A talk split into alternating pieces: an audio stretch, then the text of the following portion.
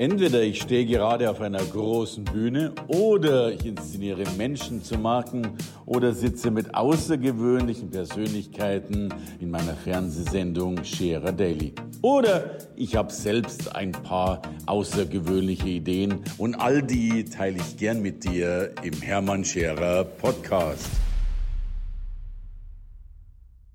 in der Vertrauenskrise, Missbrauchskonferenz im Vatikan. Viele Fragen, die man sich gerade in der jetzigen Zeit stellt und sicherlich auch viele Fragezeichen, die geklärt werden können. Darum bin ich froh, heute einen Mann im Studio zu haben, der uns dazu etwas mehr sagen kann.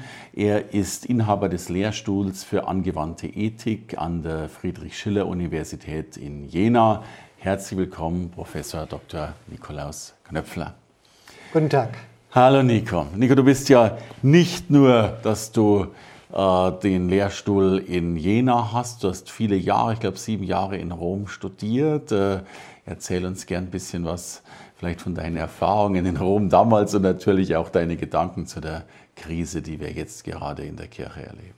Ja, wie du gesagt hast, sieben Jahre habe ich an der Gregorianer bei den Jesuiten Philosophie und Theologie studiert, habe dann auch in Theologie und in Philosophie Abschlüsse gemacht.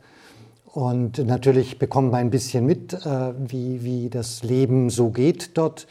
Wenn ich jetzt heute drauf schaue, dann würde ich sagen, ähm, verwundet es sehr zu sehen, wie, wie viele ja, schlimme Taten einfach verdeckt wurden weil man eben das System schützen will und man den Namen schützen wollte und weniger an die Opfer gedacht hat. Und deswegen ist ein großartiges Zeichen jetzt zumindest, dass man dem ins Auge sieht. Wenn man sich fragt, warum es in manchen Ländern scheint diese Skandale bis heute nie gegeben hat, befürchte ich, wird auch da noch etwas ans Tageslicht kommen. Insofern ist das, denke ich, ein Anfang, noch kein Ende.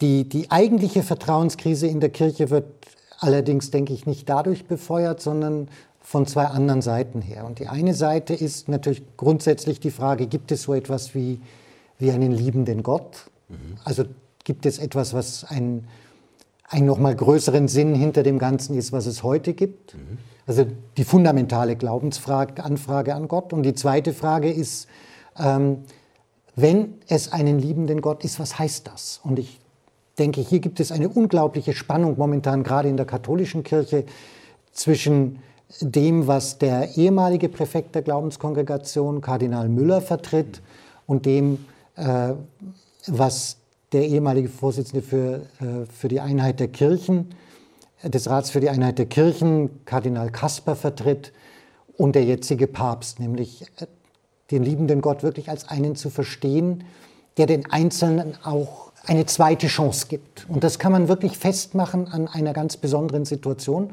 Und das ist die Wiederverheiratung Geschiedener. Mhm.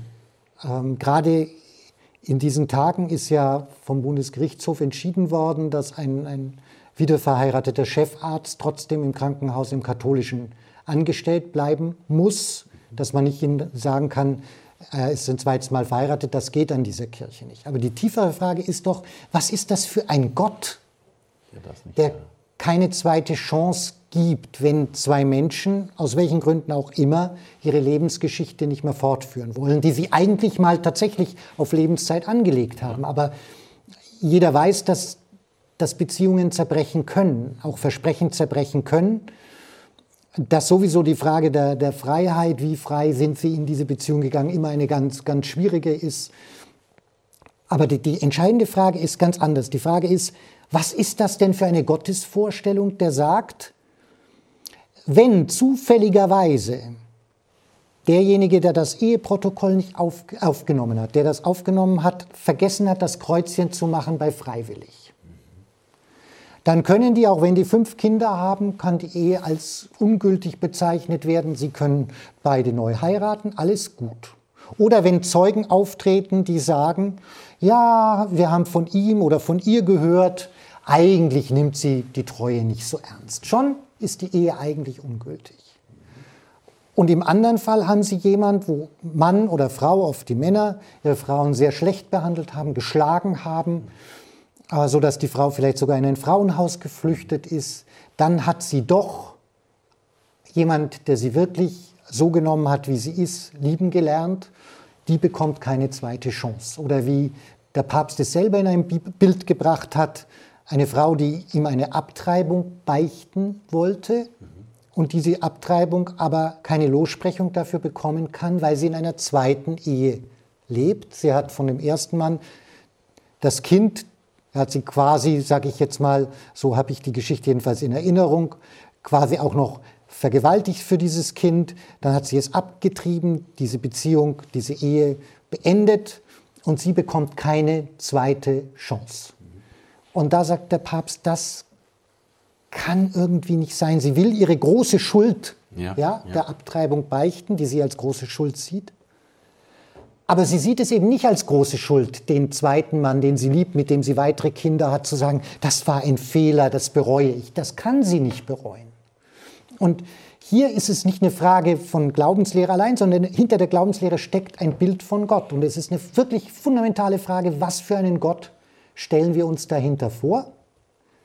Und natürlich noch fundamentale Frage, kann es ihn überhaupt geben? Aber die, die zweite, das sind die zwei Pfeiler der, der fundamentalen Vertrauenskrise, die dann noch befeuert wird, wenn bestimmte Leute sagen, ja, aber wenn Sie schauen, Missbräuche in der Kirche, auch in anderen Organisationen gibt es das, und dann relativieren wollen, dann würde man sagen, ja, aber das ist ja lächerlich, wenn ihr euch eure eigene Sakramentenlehre anschaut und sagt, diese Priester haben jeden Tag so ungefähr die vollen Gnadengaben empfangen, im Unterschied zu den anderen Missetätern, und trotzdem sind sie statistisch dann nicht besser. Ja. Dann ist doch was an eurer ganzen Lehre völlig daneben.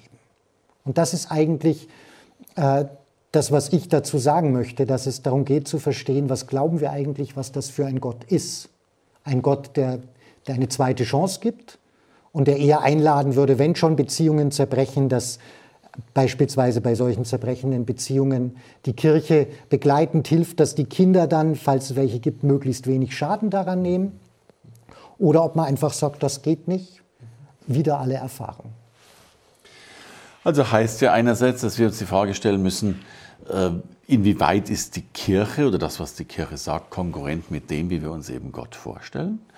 Und dann wird es wahrscheinlich auch diese Fragestellung geben, äh, die da lautet, ich denke, wir haben ja auch ein unterschiedliches Bild von Gott. Also was, was, wenn uns Gott so viel Schlechtes tut, weil wir krank werden, weil wir sterben, weil wir Menschen verlieren. Also ich glaube, dass ja auch viele Menschen einen liebenden und auch einen weniger liebenden Gott in sich sehen. Aber du wolltest vorab schon was sagen. Nein, nein, ich, ich, ich denke genau, dass da, da beginnt jetzt das Grundproblem, dass, dass die Bilder, die wir verwenden, ja. Ja, angefangen mit Liebe, liebender Gott, ähm, das nicht begreiflich machen können, wie es dann Krankheiten gibt und ähnliches. Genau. Das heißt, es gibt eine große, tiefe Grundüberzeugung, dass wir natürlich diese Wirklichkeit nicht begreifen können.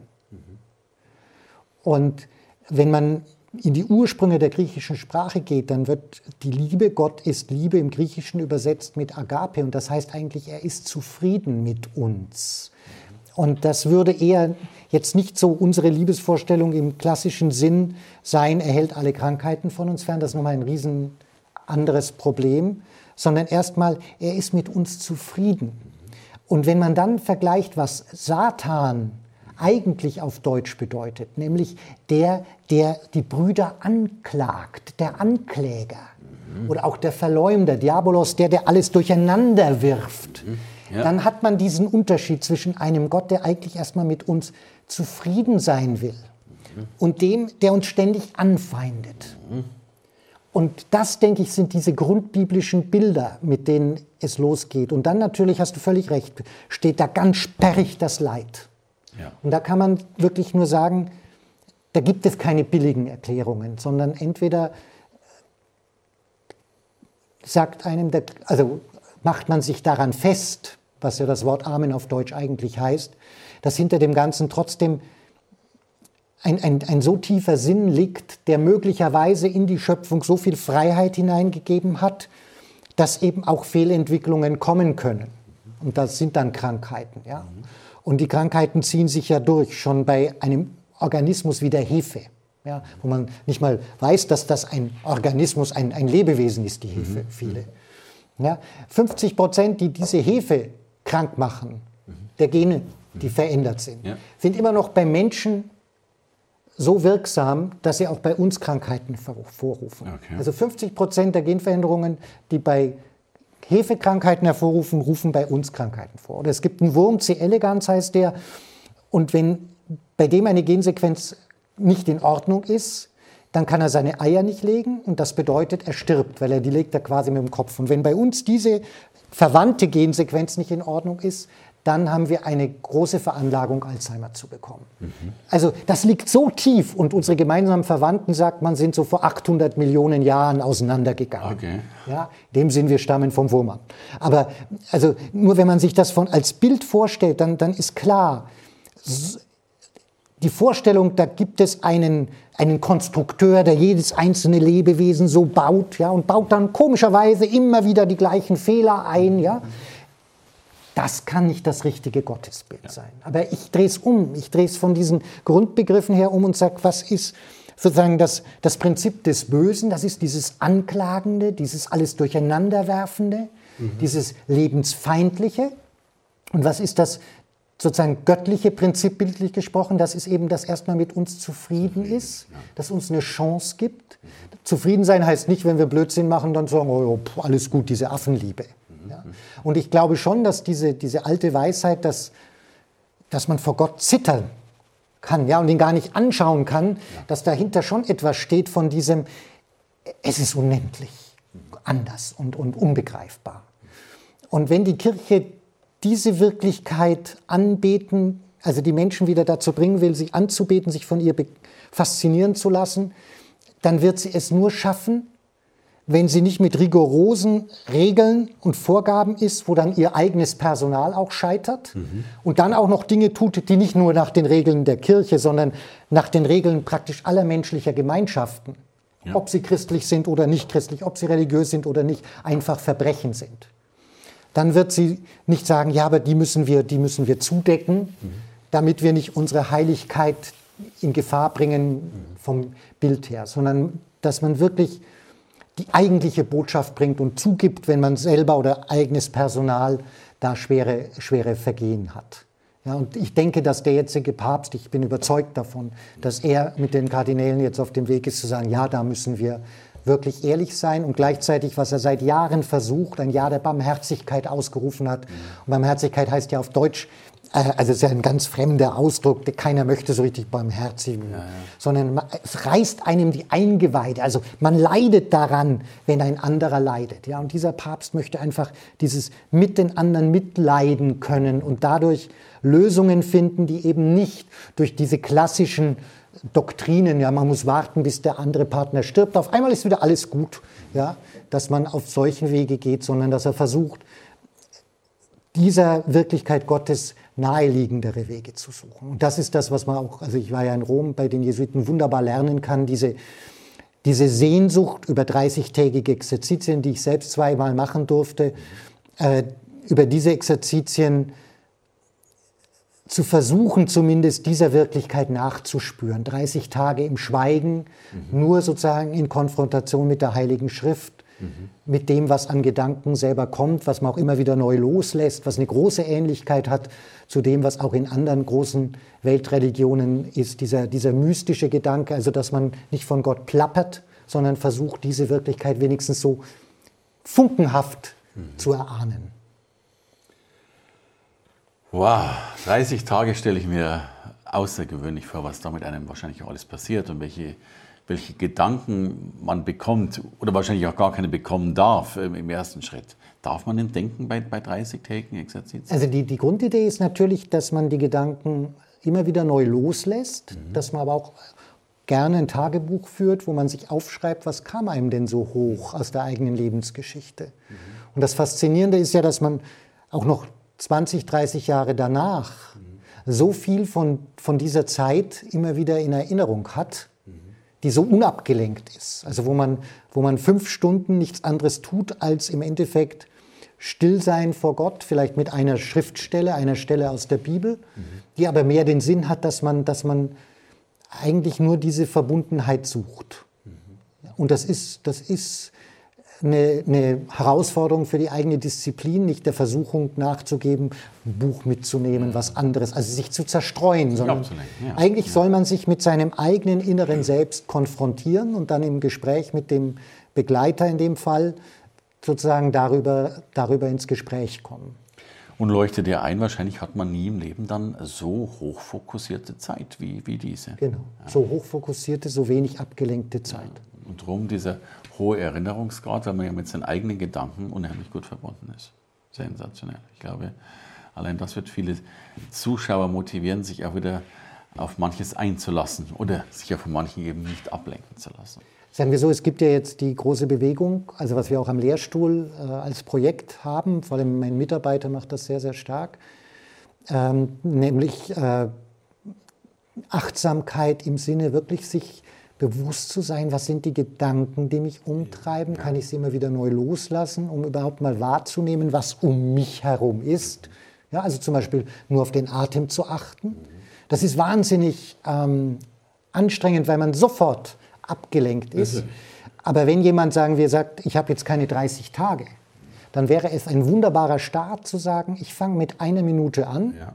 morgen zwei, übermorgen drei, am Ende der Woche habe ich sieben Minuten und am Ende des Monats vielleicht 30 Minuten. Und dann bleibe ich mal bei den 30 Minuten jeden Tag treu, an denen ich nichts tue, ja.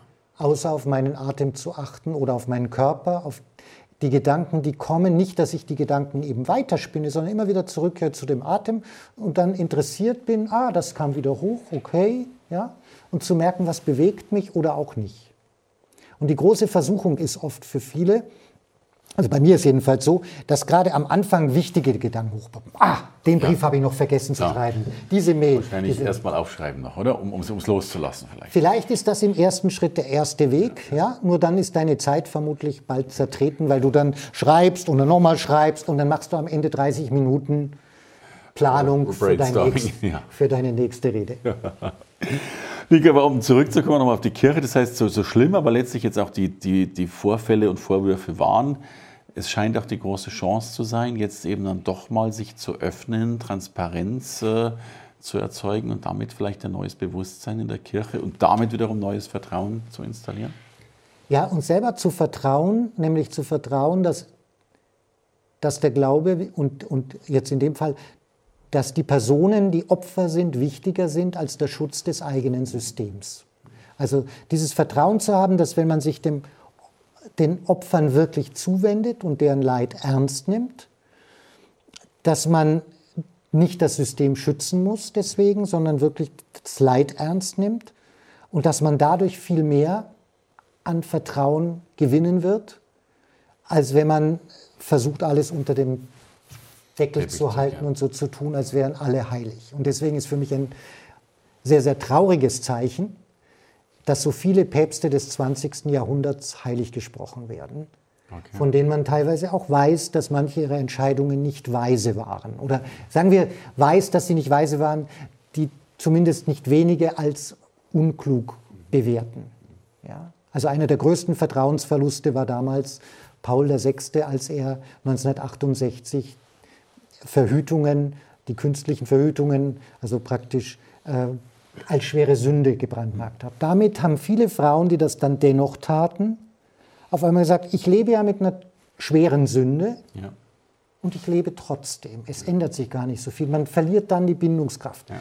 Vieles weiß man heute, dass das Chemische vielleicht gar nicht so gut ist oder, oder, oder. Aber man weiß eben auch, dass das dann unter so schwere Schuld zu stellen, ja. statt zu sagen, es gibt vielleicht idealere Formen, dass das einer der größten Vertrauensverluste für die katholische Kirche war. Im Protestantismus ist der große Vertrauensverlust einfach die, die Bindungskraft an Gott. Mhm. Hier ist der Vertrauensverlust nochmal auf der Ebene, der aber auch im Katholizismus sehr stark ist. Ja, das, das ist dann diese ganz tiefe Dimension. Aber wenn, wenn jemand Vertrauen verlieren will, die beste Möglichkeit ist, die eigene Autorität zu zerschlagen. Und das tue ich, indem ich Forderungen stelle, mhm. Die meine in Anführungszeichen Gefolgsleute nicht erfüllen können. Wenn es zu viele sind, zerbricht die Bindung. Ja. Und genau das ist geschehen. Also dann hoffen wir, dass das ein Schritt für eine neue oder bessere Bindung der Zukunft sein wird. Danke für dieses schöne Gespräch, Professor Nikolaus Knöpfler. Herzlich gern. gern. Danke fürs Reinhören in den Podcast. Wenn du mehr von mir wissen willst, komm zu meiner Veranstaltung Hermann Scherer Live. Infos und Sonderkonditionen für dich als Podcast-Hörerin oder Hörer findest du unter www.hermannscherer.com/bonus. Bis bald im nächsten Podcast.